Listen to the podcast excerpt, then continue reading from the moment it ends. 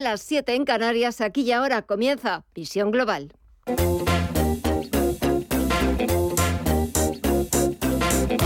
Esto es Visión Global con Gema González.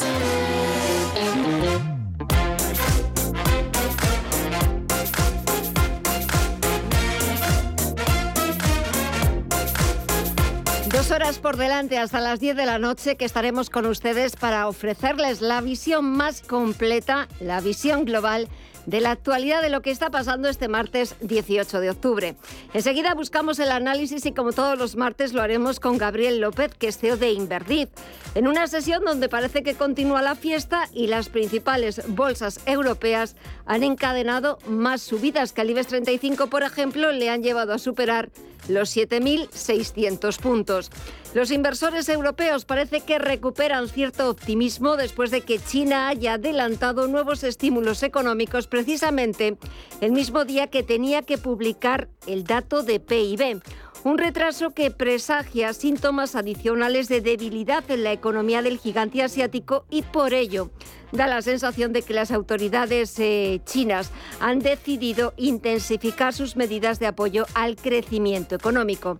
Echamos un vistazo a las pantallas subidas generalizadas para los principales índices estadounidenses con los inversores centrados en la presentación de resultados empresariales.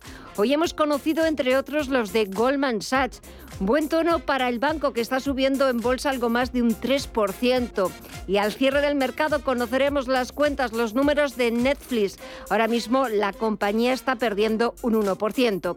Pero si volvemos al parque norteamericano, tenemos al promedio industrial Dow Jones que está sumando más de 420 puntos, un 1,39% hasta los 30.606 puntos. El SP500 repunta un 1,46% hasta los 3.732 puntos y subidas también por encima del punto porcentual las que está registrando todo el sector tecnológico. Tenemos al Nasdaq Composite cotizando en los 10.814 puntos. Buen tono también para, las, para compañías como Apple, que repunta algo más de un 2% en los 145,38 dólares o Que también suma un 0,18% hasta los 37,25 dólares. Si nos vamos al mercado de la renta fija, tenemos eh, al Treasury americano con una rentabilidad que ya está por encima del 4%, del 4,01%. Está repuntando todavía un leve 0,10%. Y si nos vamos al índice VIX de volatilidad, lo que estamos viendo es cómo está bajando de los 31 puntos, ahora mismo recorta un 1,72% en los 30,84 puntos. De momento esta es la fotografía real, la radiografía en tiempo real de lo que está pasando en la principal bolsa del mundo subidas generalizadas. Wall Street extiende su rally alcista. Veremos a ver qué pasa de aquí a las 9 de la noche. Pero ahora nos toca echar un vistazo al resto de bolsas latinoamericanas. Mireya Calderón, muy buenas tardes. Muy buenas tardes, Gema. Pues vemos a las bolsas LATAM hoy con signo mixto. El Merval de Argentina lo vemos caer en el día de hoy un 1,2% hasta los 137.236 puntos. El Bovespa en Brasil avanza un 1,07% hasta los 114.835 puntos. El IPSA chileno también lo vemos prácticamente en tablas, aunque con el signo positivo, avanza un leve 0,04% y cotiza en los 5.103 puntos y el IPC mexicano, los 46.323 puntos, repunta un 0,22%. Si miramos al mercado de divisas y materias primas, aquí también vemos signo mixto en el día de hoy. Muy buenas tardes, Estefanía Muniz. Muy buenas tardes, Mireya. Pues si empezamos por las materias primas, vemos al petróleo caer el barril de Brent un 1,6% en los 90,15 dólares. El West Texas de referencia en Estados Unidos también retrocede un 2,5% en los 82,44 dólares y el oro, eh, peor, mejor es esa caída al 0,4% 4% en los 1.656 dólares la onza. En el mercado de las divisas sí que vemos como el euro sigue fortaleciéndose en su cruce con el dólar. Ya lo vemos en los 0,98 dólares y subiendo un tímido 0,16%. 1%. La libra, por su parte, se encuentra ahora mismo en el lado negativo de la balanza, un 0,3% abajo en los 1,13 dólares. En las criptomonedas, ¿qué vemos, Mireya? Pues en el mercado de las criptomonedas hoy vemos signo negativo. El Bitcoin, la principal moneda virtual, se deja un 0,69% hasta los 19.385 dólares. Ethereum por su parte también cae más de un 1% hasta los 1.307 dólares. El Ripple cotiza con una bajada de casi el 2%, un 2,34% se deja Cardano y Solana en los 30,27 dólares pierde un 1,93%. Pues dejamos así la negociación de los principales activos. Volveremos a tomar el pulso al mercado a las 9 de la noche. Veremos a ver si ha habido cambios en estos próximos 55 minutos, pero ahora lo que toca es actualizar toda la información. Titulares de las 8.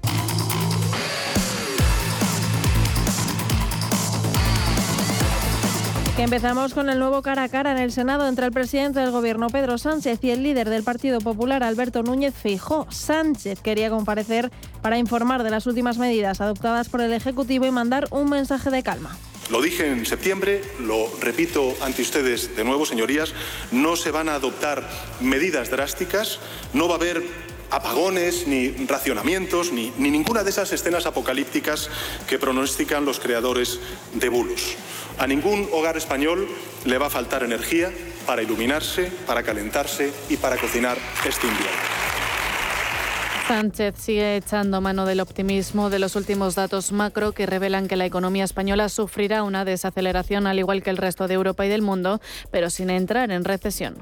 Los, datos de crecimiento de los organismos más prestigiosos, tanto a nivel nacional como internacional, coinciden en que España, lógicamente, va a sufrir una desaceleración de su crecimiento económico el próximo año, como el resto de, las economías europeas y, las la economía global. Eh, pero vamos a sortear la recesión y liderar el crecimiento europeo en el año 2023. Pero que todo el mundo lo tenga claro, mientras se mantengan las cifras actuales, no hay nada que celebrar.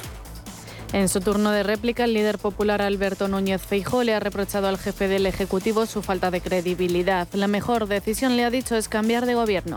La mejor decisión política para España es cambiar el gobierno. Y por su falta de credibilidad, la mejor decisión económica para España es cambiar el gobierno. Y por su afán de enfrentar a unos españoles contra otros, la mejor decisión social para España es cambiar al gobierno. Hágame caso. Yo creo en una España que no se resigna a ser una eterna líder del paro y la colista en el crecimiento económico de Europa. Y el Consejo de Ministros de este martes ha aprobado más medidas para apoyar a las familias frente a la subida de los precios de la energía, entre ellas una nueva tarifa regulada para las comunidades de vecinos con calefacción central de gas que tendrán que instalar contadores individuales. Este decreto ley, que ya es el décimo en materia energética, incluye el refuerzo y la extensión del bono social eléctrico y térmico y movilizará cerca de 3.000 millones de euros de los presupuestos generales del Estado para rebajar la factura energética de dos de cada cinco hogares en España. La vicepresidenta para la transición ecológica, Teresa Rivera, incluso no descarta que se aprueben más medidas en el futuro. Nuestro compromiso es seguir muy atentos a lo que pueda ocurrir y a lo que podamos necesitar. Y de hecho, el escudo social que se ha activado eh, está en gran medida ya preparado para responder no solamente a lo que ocurre este invierno, sino, como digo, prorrogarlo todo el ejercicio presupuestario del año 23. Dejamos la energía y nos metemos con los presupuestos para el año que viene. En el Congreso continúa la ronda de comparecencias para analizar las cuentas públicas y este martes le ha tocado a la presidenta de la Autoridad Independiente de Responsabilidad Fiscal, Cristina Herrero que ha admitido que llegaron a dudar de si dar su visto bueno a las cuentas públicas de 2023 porque han echado en falta información relevante en términos de contabilidad nacional. Ya las hemos venido eh, señalando en los últimos años. De hecho, cuando hicimos el informe sobre el proyecto de presupuestos de 2022, ya dijimos que no había información del PRTR en contabilidad nacional, ya dijimos que no había información sobre los ajustes de contabilidad nacional, también se produjo la adopción de alguna medida con posterioridad a la presentación del documento presupuestario y, desde luego, también dijimos que faltaba información fiscal cuando se nos pide el aval del cuadro macroeconómico. A su juicio, las cuentas parten de unas previsiones de ingresos de 2022 que no son realistas, tampoco lo son las macroeconómicas En julio pasado, la estimación de la EREF era de un crecimiento del 2% frente al 2,7% del Gobierno. Y ahora el empeoramiento de las perspectivas económicas lo rebaja al 1,5% por el 2,1% del Ejecutivo.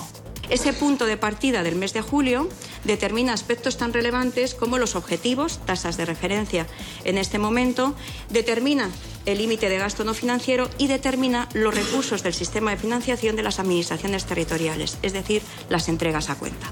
Por lo tanto, parece que en un contexto como este, ese momento es fundamental y, sin embargo, ahí no se consulta a la IREF ni la IREF tiene que emitir ningún informe. Más recortes de Funcas de 1,3 puntos sus estimaciones para 2023 hasta el 0,7% e incluso no descarta una recesión técnica. Carlos Ocaña, su director general.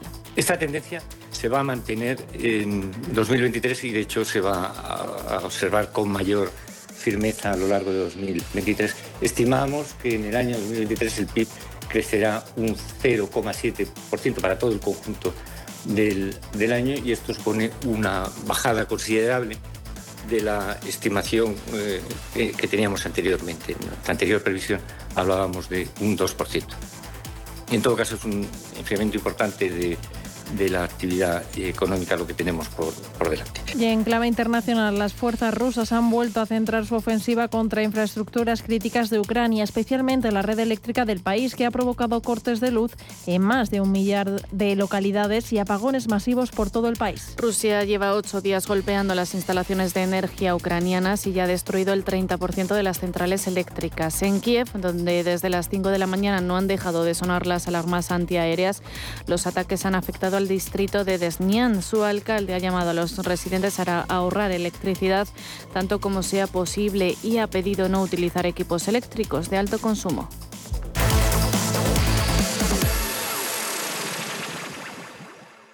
Hay una manera de disfrutar del Museo del Prado y ser su mecenas. Hazte amigo. Una colección inigualable y un completo programa de actividades te están esperando. Más información en amigosmuseoprado.org. Si caminas solo, irás más rápido. Si caminas acompañado, llegarás más lejos. Luna Sevilla es su asesor patrimonial de referencia. Prestando nuestros servicios como agentes de Caser Asesores Financieros, somos una empresa con amplia experiencia profesional y una clara apuesta por la formación de calidad, la información transparente y objetiva y por el asesoramiento financiero personalizado y continuado. Si desea más información, visite lunasevilla.es o llámenos al 91 762 3442. El análisis del día con visión global.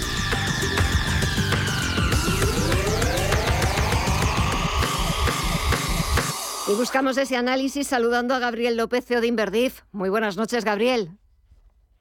Buenas noches, Gema, ¿qué tal estás? Bien, empezando, bueno, ya llevamos dos días de la semana y parece que la fiesta continúa tanto en Europa como en Estados Unidos.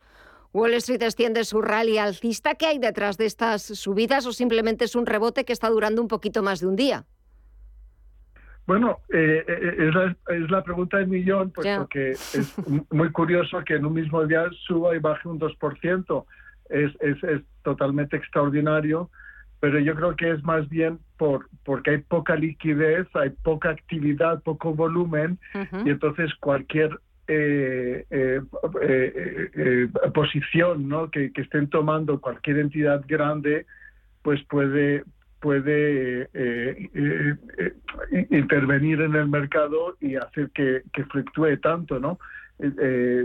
habían o hay muchas posiciones cortas, eh, y sobre todo había muchas posiciones cortas eh, antes del dato de la inflación. Tuvimos ese dato de la inflación que se esperaba malo y se confirmó que fue un pelín peor de lo que se esperaba, pero muy cercano. He dicho que el mercado ya lo había descontado, ¿no? Entonces ahí entraron un poco manos largas para, para aprovechar esos, esos precios bajos, ¿no? Eh, entonces, aquellos que estén tomando posiciones a medio largo plazo, pues obviamente el mercado está cotizando con un buen descuento. Aquellos que están eh, tomando posiciones en, el muy corto plazo, pues el mercado tal vez esté sobrevalorado. Entonces ahí está ahí eh, esta lucha eh, y, la razón por la cual pues tenemos una volatilidad del 30%, pues que, que, que digo que te traduce es que hay mucha incertidumbre eh, y que eh, no solo en el mercado de renta variable, pero hay mucha volatilidad en el eh, también en la renta fija. Así que, así que ese riesgo y esa volatilidad hay que asumir de que esos vaivenes van a continuar y, y, seguirá siendo la tónica hasta hasta el año que viene, ¿no? Puesto que este esta esta esta desaceleración o este freno que están induciendo los bancos centrales es, pues se traduce en, mayor incertidumbre sobre los beneficios empresariales, sobre el crecimiento económico, sobre destrucción de empleo y eso pues causa causa inquietud, ¿no? Pero es lo que quieren, ¿no? Entonces, si el mercado sube, es justo lo contrario a lo que ellos están buscando. Entonces, entre más suba el mercado, pues más se descuenta mayores subidas de tipos de interés. Así que bueno, tenemos que pensar un poquito al revés para darnos cuenta que es lo que es importante.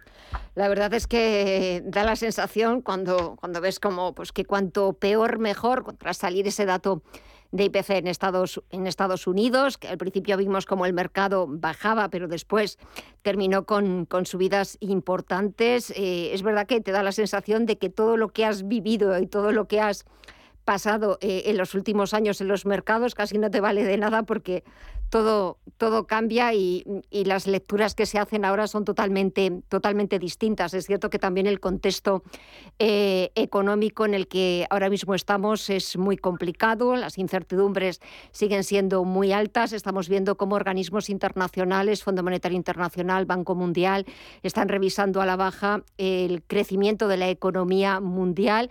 De momento parece que no se atreven a hablar claramente de recesión, sino de una desaceleración de, ese crecimiento, porque una de esas grandes incertidumbres, de esos grandes interrogantes, es saber hasta cuándo va a durar esta guerra en Ucrania, que pues me temo que nadie tenemos la bola de cristal para, para adivinarlo. Y en una semana, Gabriel, en la que no tenemos tampoco referencias macro interesantes, es cierto que mañana conoceremos el libro base de la Reserva Federal, el jueves los datos de Estados Unidos de solicitudes semanales de subsidio por desempleo, pero claro, la atención no en los datos macro, porque no hay nada interesante, pero sí en las cuentas de resultados. De momento vamos conociendo las de los bancos. Hoy Goldman Sachs mm, registró o ha registrado pérdidas en el tercer trimestre, pero en cambio estaba subiendo en bolsa y al cierre conoceremos los de, los de Netflix. Eh, ¿A qué tenemos que estar atentos? Dinos. Bueno, eh, eh, yo creo que, que ya se asume que los datos o que lo que se va a publicar eh, de resultados eh, van a ser flojos. Es lo que el mercado eh, ha descontado o lo que las empresas siempre nos han indicado. Pero lo curioso es que cada vez que, por ejemplo, se, se está descontando una subida del más o menos del, entre alrededor del 5% en los beneficios por acción en las empresas americanas, incluyendo el sector energético, pero si lo excluyes sería un crecimiento negativo. Eso ya es lo que se asume. Y en los últimos eh, trimestres eh, la publicación ha sido mejor de lo esperado en términos de beneficios, en términos de, de ventas y en términos de margen empresarial. Así que sí que se espera que sea ligeramente mejor a, lo esperado y así está siendo, ¿no? Pues de, los pocos eh, resultados que se están publicando de los bancos, así es. Eh, eh, para Netflix, pues se espera alrededor de, de dos dólares por acción. Vamos a ver qué tal, qué, es lo que publican.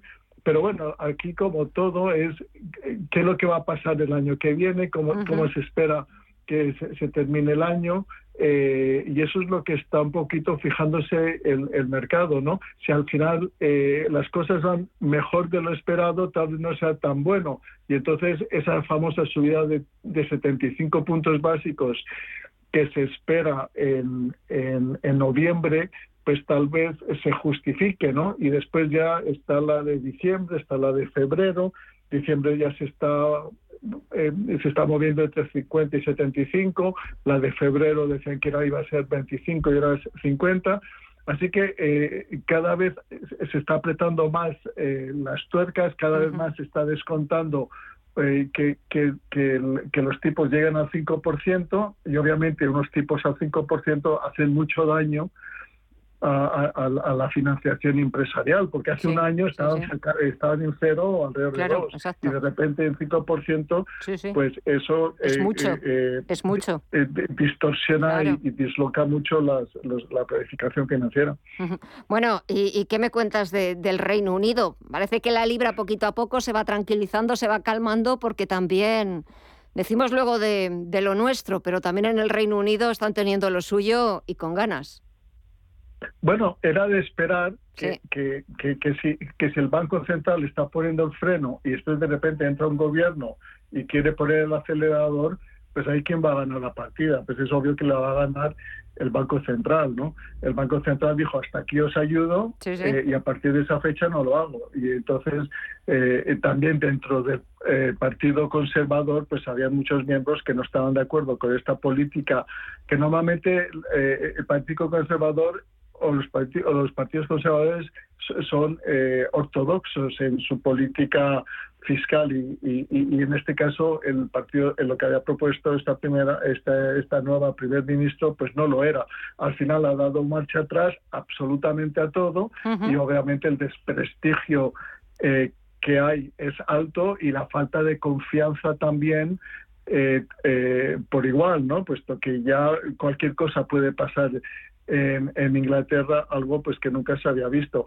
Y entonces sirve un poquito como, como, como, como, como, como bandera de lo que podría pasar en otros países si cambian su, su, su política, como puede ser en Italia, ¿no? Y, otras propuestas que se están haciendo. Al final, eh, eh, eh, suena un poquito, un poquito eh, eh, en contra de lo que todos buscamos, que es crecimiento económico y bienestar. Ahora hay crecimiento económico y bienestar, puesto que lo estamos viendo en la creación de empleo, en, en la inflación, pero no es lo que necesitamos porque lo que necesitamos es enfriar la demanda y enfriar esa inflación que, que, tanto daño produce, ¿no? Y que no está siendo nada fácil, puesto que cada vez eh, los costes salariales están eh, siendo más altos y ahí es lo complicado de bajar eh, esa subida de los costes y que está alargando en el tiempo la inflación y es lo que está causando bastante daño y, y cómo de largo va a ser esta apretada de tuercas. Una vez que lleguen al cuatro y medio o al cinco, no sabemos cuánto tiempo van a permanecer ahí hasta que esto se enfríe. Y eso es lo que, que, está causando bastante preocupación y, e incertidumbre. Bueno, pues eh, seguiremos pendientes de todo lo que pase en Inglaterra, también aquí en España, en Europa, en Estados Unidos. Y lo comentaremos el próximo martes. Gabriel López, Edin Verdif, cuídate mucho y hasta el próximo martes. Un fuerte abrazo. Igualmente, gracias. Adiós. Hasta luego.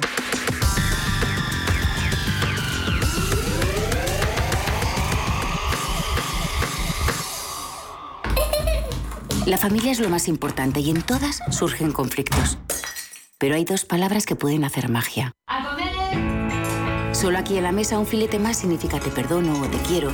Seguramente la mesa de nuestras casas sea el lugar más tierno del mundo. El Pozo Tiernos, uno más de la familia. Semana de los ofertones en Hipercor y Supermercado El Corte Inglés. Siete días únicos con ofertones como este. Dos por uno en el pack de seis latas de atún claro en aceite de oliva albo. Si te llevas dos, cada pack sale a 4,15 euros. Y un 15% de regalo en todas tus compras de frutería, carnicería y pescadería superiores a 20 euros. En Hipercor y el Supermercado El Corte Inglés. Hasta el 19 de octubre. Consulta condiciones. ¿Qué le diría Cervantes al presidente del gobierno? ¿O Voltaire a la oposición? Descúbrelo junto a toda la actividad cultural en el Marcapáginas, en Radio Intereconomía. Todos los martes a las 10 de la noche, el Marcapáginas, con David Felipe Arranz. Porque la cultura también podría ser divertida. Visión Global.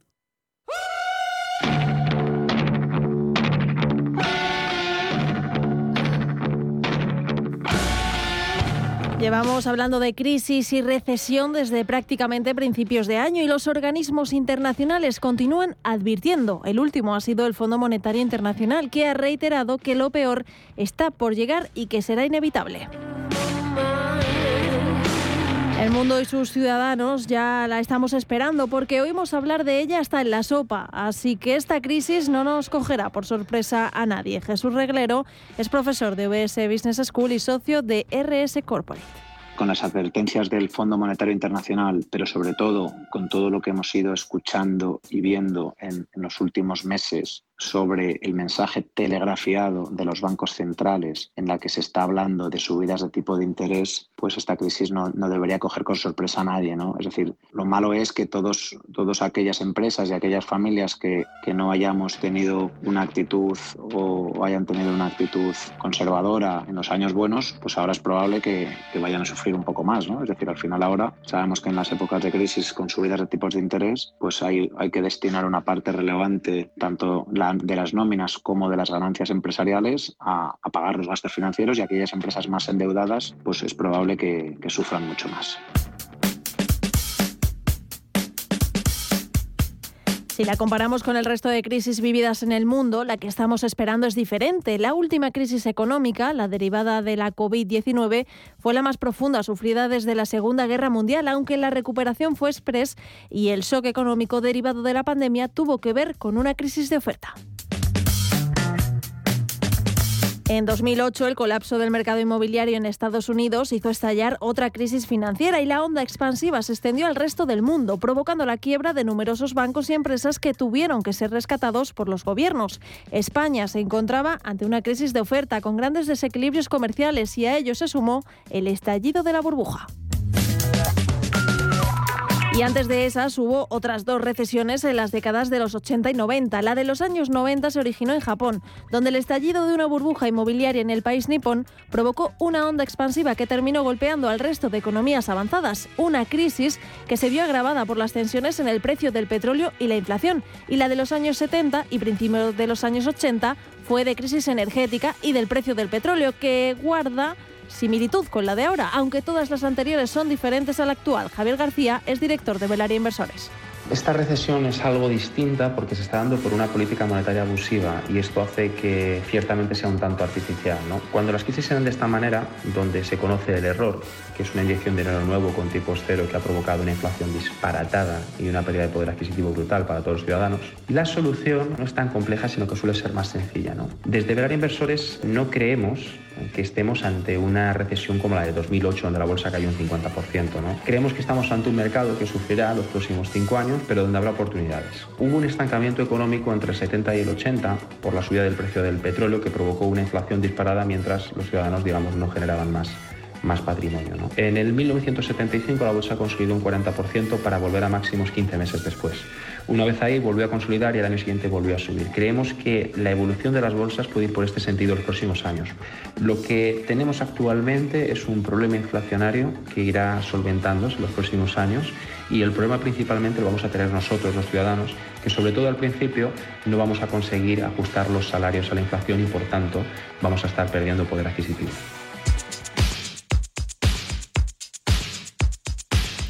En esta ocasión, el factor sorpresa no ha existido básicamente porque se trata de una crisis provocada, y es que solo se podía apagar las llamas de la inflación echando un buen jarro de agua helada sobre la economía, una fórmula que eligieron los bancos centrales a través de una subida histórica de tipos de interés, aunque ello significara entrar en recesión. Javier García.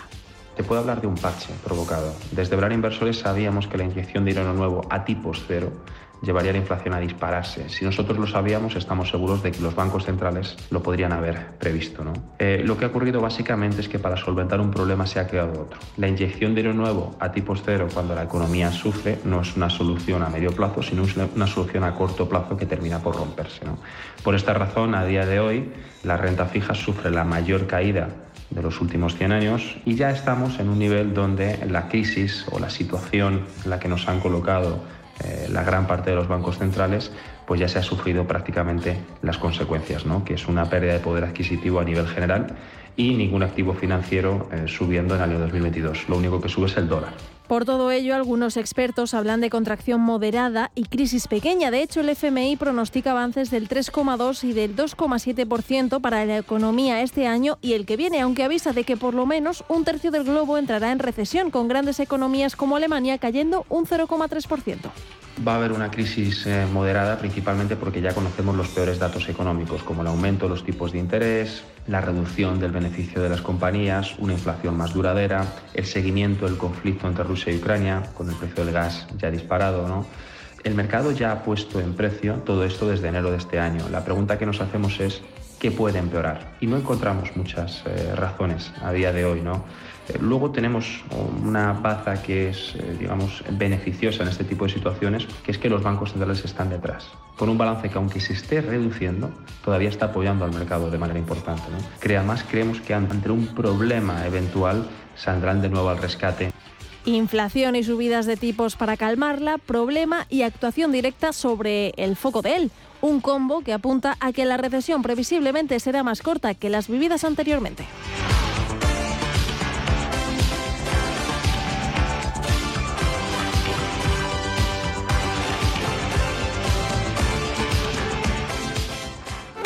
Semana de los ofertones en Hipercor y Supermercado El Corte Inglés. Siete días únicos con ofertones como este. Jamón de cebo ibérico, 50% raza ibérica, deleite de alacena, pieza de 7 kilos, solo 99 euros. Y un 15% de regalo en todas tus compras de frutería, carnicería y pescadería superiores a 20 euros. En Hipercor y Supermercado El Corte Inglés. Hasta el 19 de octubre, consulta condiciones.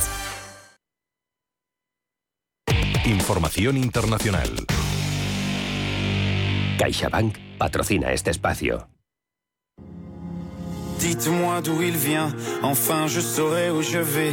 Maman dit que lorsqu'on cherche bien, on finit toujours par trouver. Elle dit qu'il n'est jamais. Francia hoy vive una jornada de movilizaciones causadas por el descontento de la población, la huelga de las refinerías de petroleras y el deseo de subir los salarios conforme a la inflación. Una jornada de huelga interprofesional que está sacudiendo a Francia.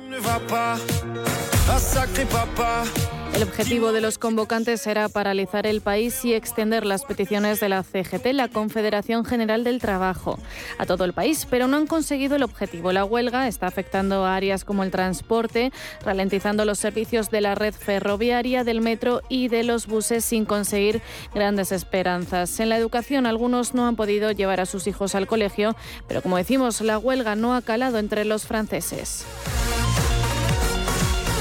Convocados por los sindicatos liderados por la CGT, esta huelga se une a los paros de las refinerías y en total ha habido unas 140 manifestaciones en Francia sin hacerse notar demasiado. Los manifestantes han tenido eco propio en muchas ciudades francesas, sobre todo en París, porque lo consideran como una gran oportunidad para que el gobierno oiga sus peticiones, su miedo a perder el poder adquisitivo por la alta inflación. Como venimos informando, la razón principal es una subida del salario que para los franceses no llega. Philippe Martínez, secretario general de la CGT, quiere un incremento de 300 euros del sueldo mínimo hasta llegar a los 2.000 brutos. Euh, Ha des recalcado que haya un aumento salarial a todos los niveles de forma que todos se vean afectados por un nuevo aumento salarial. El país, la segunda economía de la Unión Europea, ha registrado en septiembre la tasa de inflación armonizada más baja de la zona euro, un 6,2% por debajo de otras economías como la de Alemania, que se ha situado en el 10,9%, o España, que se ha situado en el 9,3% según Eurostat. A pesar de estar mejor que sus vecinos, el clima social en Francia es bastante tenso. En Francia el salario mínimo se revaloriza en función de la inflación con un mecanismo automático y que la última vez que subió fue en agosto hasta los 1.678 euros brutos al mes, 1.329 netos. Et là ça fait des années. Et de juger c'est facile, surtout quand on n'y a pas goûté. La huelga de momento ha dado unos pequeños frutos. La ministra de la Función Pública, Stanislas Guerine, ha anunciado que se abrirán las negociaciones en el terreno de lo público para enero de 2023 y el ministro de Economía, Gerald Dag- Dagmanin, ha hecho un llamamiento a las patronales para aumentar los salarios cuando sea posible. Je pense qu'il y a un pro- problème de salaire. C'est-à-dire que l'État a fait son travail. Il a augmenté. Dice euh, que en Francia hay un problema de salarios y que deben aumentarlos para conseguir justos eh, trabajadores. En cuanto a la escasez de las gasolineras, Nous connaissons aujourd'hui une amélioration sensible de la Ha hablado la primera ministra Elizabeth Bong. Dice que ha habido una mejora. Actualmente menos del 25% de las estaciones de servicio estaban con interrupciones al mediodía frente al 30% del fin de semana pasado. Aún así sigue causando un descontento bastante grande en la opinión pública. Algunos españoles residentes allí en Francia cuentan de primera mano lo que viven. No quedan gasolineras abiertas y las pocas que quedan pues no les queda combustible. Y lo que estamos viviendo es dramático. Eh, colas de más de 3 kilómetros para poder echar gasolina, precios desorbitados. La CGT exige que el incremento salarial sea del 10% para unos operadores de refinerías que cobran entre 1.600 euros al principio de la carrera y 3.500 al final, muy por encima de la inflación anual del 5,6. La razón de la propuesta es el aumento de los beneficios de la compañía, que en el segundo trimestre se han duplicado hasta alcanzar los 5.700 millones de euros. Lo que ha comenzado en las refinerías se ha extendido a otros sectores que también quieren un aumento en sus salarios. Sin embargo, y de momento no ha causado el efecto rebote en la población francesa.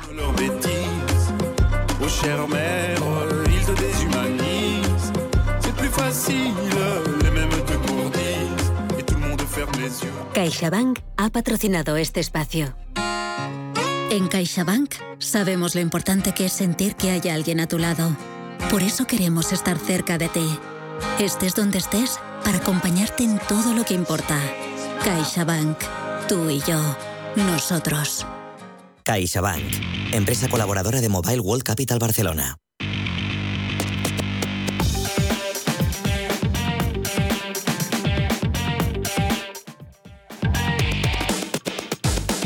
Visión Global, un programa para ganar. Y ahora vamos a echar un vistazo a las portadas de los diarios internacionales. En el Reino Unido, The Guardian recoge que la primera ministra británica, Liz Truss, ya no se compromete con el triple bloqueo de las pensiones. Es una garantía para los pensionistas porque actualiza la misma entre estas tres magnitudes: la revalorización de los salarios, la inflación o simplemente un 2,5%. Justamente anoche, en una entrevista para la BBC, Truss pedía perdón por los recortes que va a tener que hacer su ejecutivo. Now, I recognise we have made mistakes. I'm sorry. Y uh, admitía errores del mini presupuesto que había llegado demasiado lejos. The Times, por su parte, lleva una encuesta de YouGov hacia los conservadores. El 55% cree que debe renunciar. Y Financial Times se ocupa del Banco de Inglaterra, que sostiene que su intervención ha permitido un aumento significativo en la resiliencia de los mercados. En la prensa francesa, Le Monde y Le Figaro siguen la huelga interprofesional en Francia, extendiendo las peticiones de las refinerías de petróleo, que el Ejecutivo aumente el salario significativamente. Ha reunido a 107.000 participantes. Flip Martínez, el secretario general de la DGT, eh, CGT, quiere un incremento de 300 euros del sueldo mínimo hasta llegar a los 2.000 euros. D'avoir une lecture euh, des mots de- des Y la différents SECO anuncia que según la red ferroviaria SNFC, el miércoles debería volver a la normalidad su uso. Eh, ha quedado un tanto rezagado por esa huelga de hoy. En Alemania, el Frankfurter Allgemeine se pregunta si el canciller Olaf Scholz puede seguir confiando en el pacto con los liberales y con los verdes después de prolongar hasta abril de 2023 las tres plantas nucleares del país. Y en el Handelsblatt lleva que el escudo defensivo, cuyo valor asciende a 200.000 millones de euros para frenar los altos precios de la energía, se seguirá pagando en la próxima década. Al otro lado del Atlántico, The New York Times sigue muy de cerca la guerra en Ucrania. Leo que los ucranianos luchan por conservar la energía después de los daños que han ocasionado los rusos en las eléctricas. The Washington Post lleva que las declaraciones del presidente Joe Biden sobre las elecciones a mitad de mandato that are put in jeopardy women's health and rights is for Congress to pass. a que declara que si logran mantener a suficientes demócratas tanto en la Cámara como en el Senado, habrá nuevos cambios en las leyes. Y The Wall Street Journal informa que Microsoft despide a mil empleados debido a la recesión económica. Y terminamos con la prensa latinoamericana. El Clarín argentino avisa que el presidente Alberto Fernández ya busca un nuevo sustituto para el jefe del gabinete. En el Universal de México lleva las palabras del titular de Gobernación, Adán Augusto, que desmiente que el país vaya hacia una militarización. Y el Globo brasileño analiza cómo Credit Suisse, el banco más antiguo de Suiza, estuvo a punto de quebrar.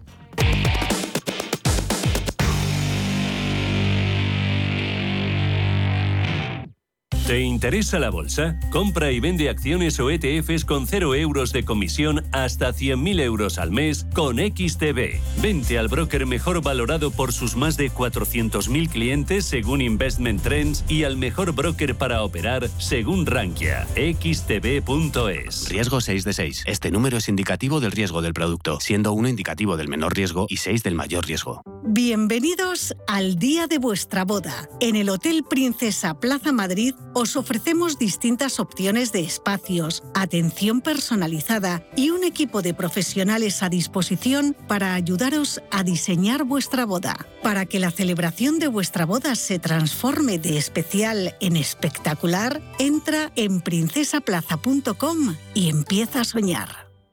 ¿Tiene dolores de huesos, acidez estomacal o estreñimiento? En Sol Naturaleza podemos ayudarle. Nuestros especialistas le escucharán y elaborarán un plan de mejora exclusivo para usted. Infórmese llamando al 91 31 31 409 a través de solnaturaleza.es o visitándonos en Conde de Aranda 13 Madrid y reciba un asesoramiento personalizado. Para nosotros, usted es único e importante. Sol Naturaleza, su centro de alimentación saludable.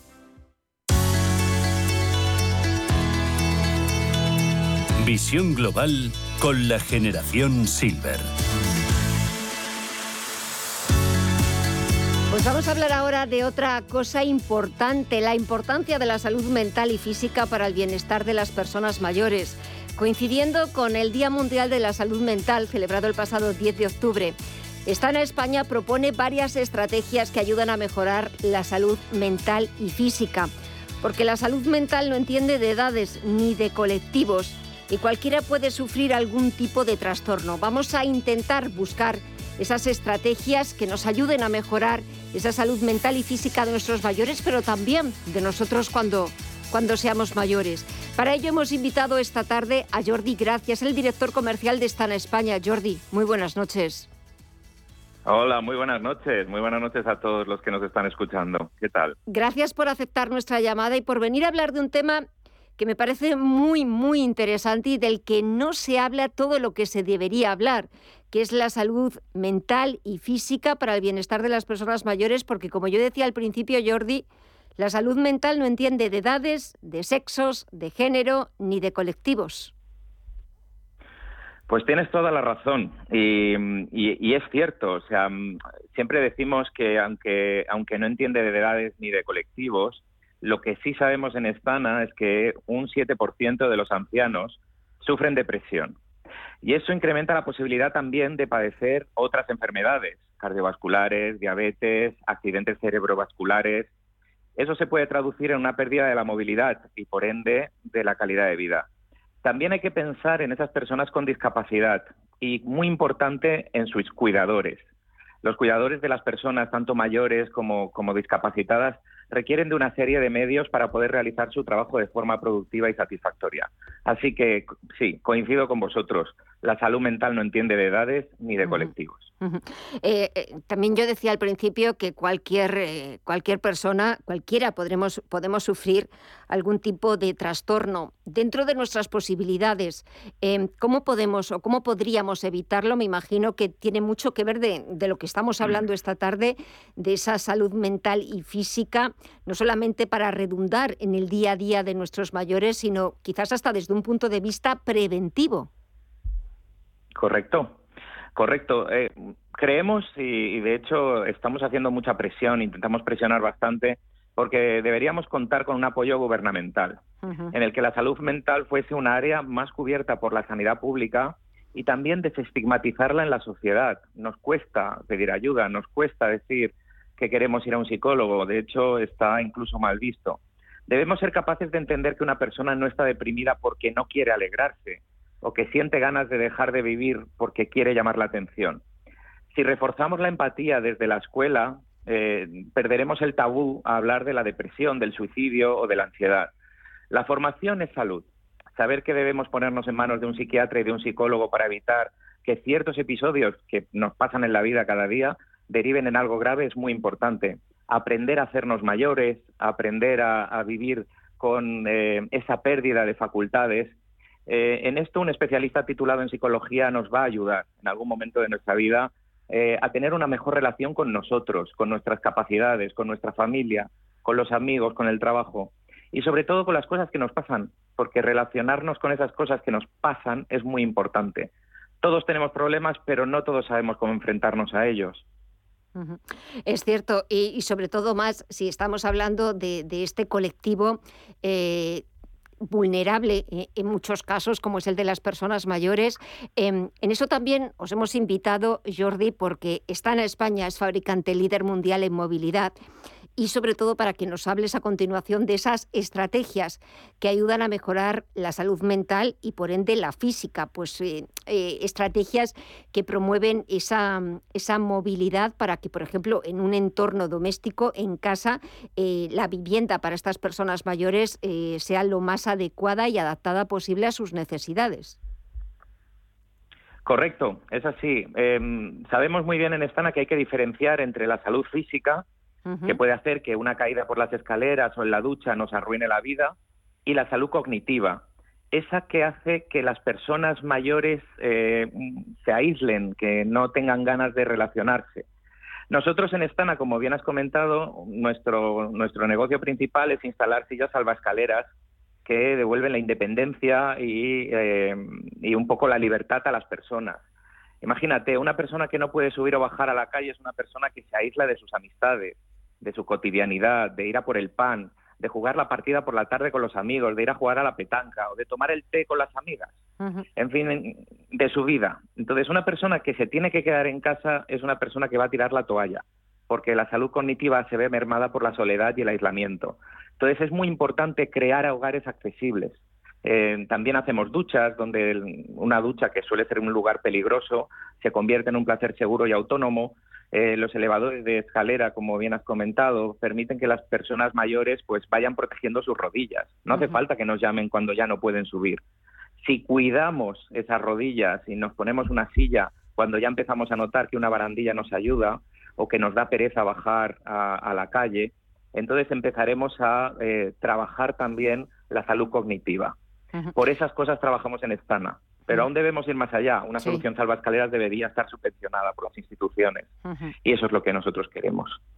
Eh, pues eh, enhorabuena o, a seguir trabajando porque me parece un objetivo eh, envidiable el de que pues todas las personas mayores bueno pues con cierta dependencia pues puedan pues eso, salir a la calle, continuar con, su vida, no, no, verse encerrados en casa y pues que eso lleve a provocarles pues eh, depresión, el alejarse de poco de la realidad del día, del día a día, esa implicación de las administraciones públicas, autonómicas, eh, locales. Estoy totalmente de acuerdo contigo, Jordi, porque em, trabajar en la inclusión de las personas mayores es trabajo y es deber de todos de las instituciones, de las empresas, pero nosotros como sociedad.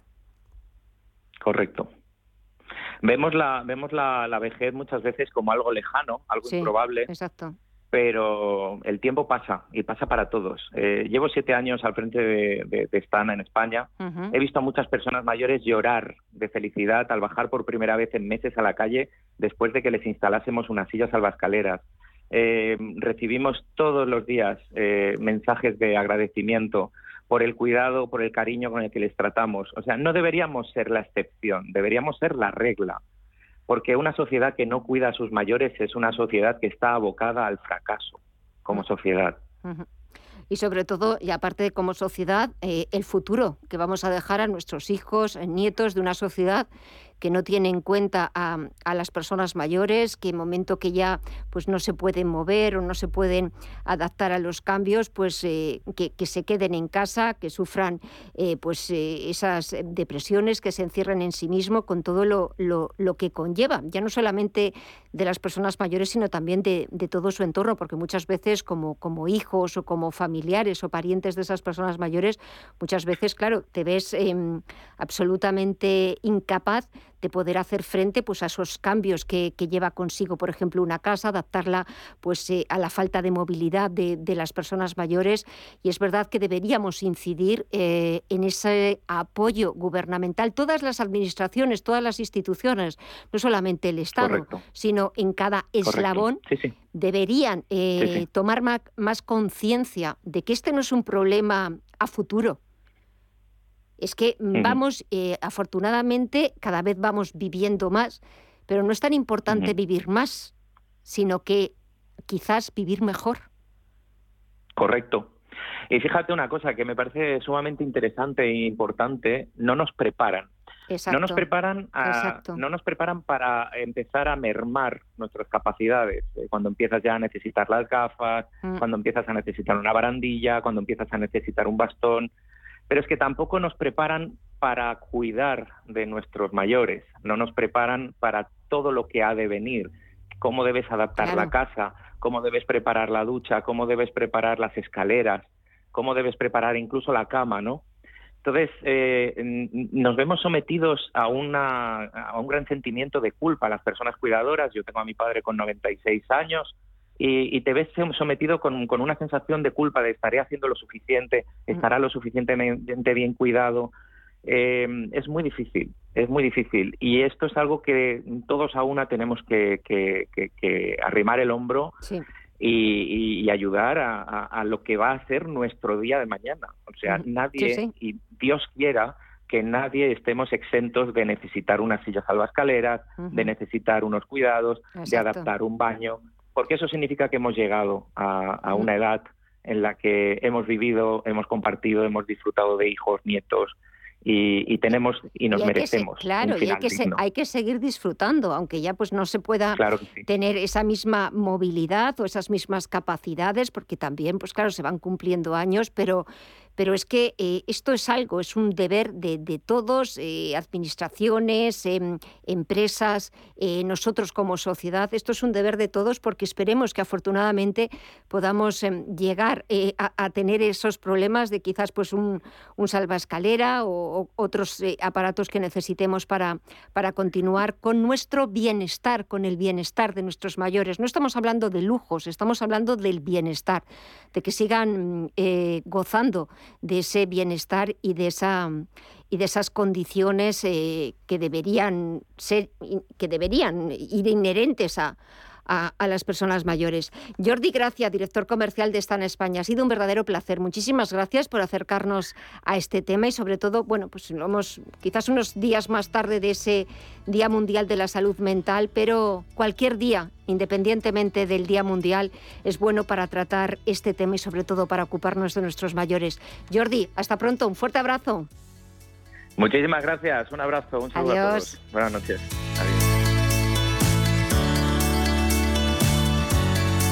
Esto es Visión Global con Gema González. Y ahora hablamos de otro proyecto que nace con el objetivo de salvar miles de vidas en España, jóvenes y no tan jóvenes. Es Protege tu vida. Actualmente las paradas cardíacas son la primera causa de muerte en nuestro país. Ocasionan cada año cuatro veces más muertes que los accidentes de tráfico. Se calcula que unas 30.000 personas mueren en España cada año por muerte súbita. Y el proyecto Protege tu vida tiene un objetivo envidiable y es reducir un buen número de esas muertes, porque la presencia de un desfibrilador en un infarto, en una parada cardíaca, puede doblar la tasa de supervivencia y puede separar esa línea a veces tan fina entre la supervivencia y la fatalidad. Saludamos a Adolfo Albistur, promotor del proyecto Protege tu Vida. Adolfo, muy buenas noches, bienvenido de nuevo. Qué gusto volver a hablar contigo. Igualmente, Gemma, un gusto enorme para mí también. Y es que la presencia de un, desfibrilador en un infarto, en una parada cardíaca, puede, puede hacer eh, o puede convertir esa línea tan fina de una supervivencia a ser una auténtica fatalidad y ser algo terrible y una pérdida eh, lamentable. Eh, ¿cómo, ¿cómo, actuáis? Eh, ¿Cuál es el objetivo de Protege tu Vida? ¿Cómo lo estáis llevando a cabo? Cuéntanos un poquito. Pues mira, efectivamente, cuando tú ves los datos, que son 30.000 muertes las que se dan en España al año, por tema de un paro cardíaco y además de otras muchísimas más que la gente queda afectada porque ha dañado ya el cerebro, pues es una manera de decir, oye, hay que hacer algo, ¿no? ¿Y dónde está el verdadero problema de esto? Porque claro, nuestros servicios de emergencia son muy buenos, o sea, hay verdaderos especialistas, gente muy buena, pero claro, el tema es el tiempo, el tiempo en que tardan en llegar. Eh, por mucho que lo intentan reducir, eh, 10 minutos, 12 minutos siempre tardan, ¿no? A veces un poco menos, pero normalmente a veces mucho más, porque bueno, porque son así las circunstancias de, de, los lugares, ¿no? A dónde van. Entonces, a partir del minuto número 4, es decir, cuando nosotros estamos entramos en parada y ese corazón ya no está bombeando sangre y por lo tanto eh, ya no oxigena el pulmón al cerebro, a partir del minuto número 4 ese cerebro empieza a estar dañado. Fíjate que estamos hablando de cuatro minutos, que es que es poco tiempo.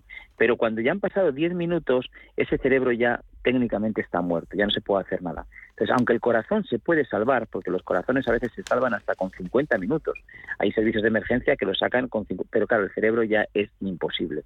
Por eso el tener el desfibrilador cambia totalmente la, la estadística. ¿Por qué? Porque tú en el momento que la persona está en parada, si tú le pones un desfibrilador, ese desfibrilador lo que va a hacer es que ese, ese músculo cardíaco que las células están fibrilando, está en un movimiento que no es eh, el, adecuado, lo, al darle el chispazo hace que se paren y que de nuevo vuelvan a tomar tono. Evidentemente no está salvado el corazón porque tendrá, habrá que hacer un catéter, a lo mejor es un infarto agudo de miocardio, pero sí que vamos a conseguir que haya oxigenación en el cerebro para que cuando llegue los servicios de emergencia se encuentre una persona viva. Ese es el, ese es el, digamos, el secreto de tener un desfibrilador a mano. Ese es el secreto, pero es que además cuenta con una grandísima ventaja y es que prácticamente no necesitamos formación para utilizarlo. Nada, nada. Es decir, está preparadísimo para que cualquier persona lo pueda usar. En primer lugar, una vez que lo enciendes, él te va a hablar, te va a decir lo que hay que hacer. También es verdad que cuando llamas al servicio de emergencia, ellos, si saben que tienes un desfibrilador, también te van a indicar. Pero es que él te va a decir lo que hay que hacer. Y realmente lo único que hay que hacer es sacar unos electrodos y colocarlos porque a partir de ahí él va a analizar ese corazón, va a hacer lo que es un electro, va a ver si ese corazón está en parada, si no está en parada no va a hacer nada negativo, es decir, nunca va a dar corriente, pero si está en parada sí que te va a decir que pulsemos un botón para dar la corriente y que ese corazón salga adelante. Es decir, es súper sencillo, en segundos lo hemos puesto, con lo cual tenemos suficiente tiempo para que no quede dañado ese cerebro y que esa persona cuando llegue a los servicios de emergencia pues esté en viva. Con lo cual, sencillo, sencillo, sencillo, de veras, cualquier persona lo puede utilizar tiene que estar en muchísimos lugares, tenemos que tenerlo, pues mira, en nuestra casa sería maravilloso, pero como mínimo en la comunidad de vecinos, mm. en nuestras empresas, en nuestros sitios donde, donde estamos haciendo deporte, donde, en sitios donde hay muchos clientes, restaurantes, hay muchísimos lugares donde si estamos más de ocho horas, pues sería muy conveniente que tengamos un desfibrilador, porque pasa muchísimas veces y cuando no lo tenemos, pues luego además lo único que podemos hacer es lamentarnos de que no lo por eso. Es que puede significar eh, lamentar la pérdida de una vida de, alguien cercano o, bueno, pues em, felicitarte porque has podido actuar a tiempo y esa persona pues ha podido, ha podido salvarse. Ya para terminar, eh, Adolfo, ventajas las hemos visto, nos las has contado, aparte no necesita formación de esa necesidad de tener un desfibrilador, pero además hay más para nuestros oyentes. Rápidamente, dinos cuál. Mira, 30% de descuento y además os regalamos un dispositivo antiasfixias para los atragantamientos. 30% de dispositivo antiasfixias. Teléfono gratuito de Protege tu Vida. 900 730 061. Repito despacito, 900 730 061. Adolfo Albistur, promotor del proyecto Protege tu Vida. Gracias y hasta pronto. Gracias, Gemma. Un abrazo para todos.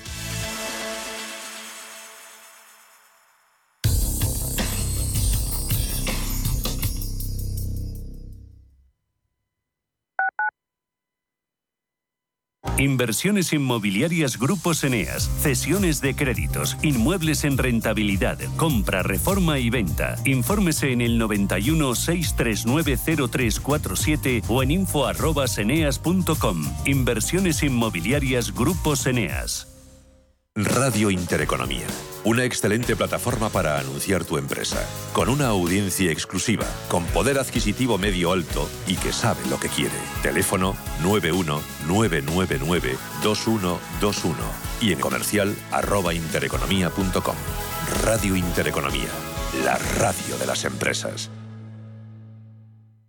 ¿Necesitas valorar tu empresa para vender, financiar o potenciar tu negocio con un equipo de probada experiencia? De forma cercana y profesional, Arvalia comparte contigo todos los aspectos clave del proceso, realizando una valoración objetiva, de calidad y totalmente confidencial. Si quieres añadir valor a tu compañía, Arvalia. Contáctanos en arvalia.es. Hasta que conocí Renta Garantizada, más que tener una casa para alquilar tenía una preocupación cada mes. Pero ellos encontraron el mejor inquilino, se ocupan de todas las gestiones y me garantizan el cobro de la renta cada mes, pase lo que pase. Alquila tu casa con todas las garantías. Infórmate en el 910 1095 o en rentagarantizada.es. ¿Conoces el restaurante Sidrería Donosti en Madrid? Sí, en el barrio de Argüelles, el de la sidra natural de Astigarraga. Y el de la mejor tortilla de bacalao, el chuletón, los pescados a la parrilla y muchas delicias más de la cocina vasca. Sidrería Donosti, Luisa Fernanda 21 en Argüelles. 91 540 1976. Sidreriadonosti.com. Te tratarán como en casa. Radio Intereconomía. Eres lo que escuchas.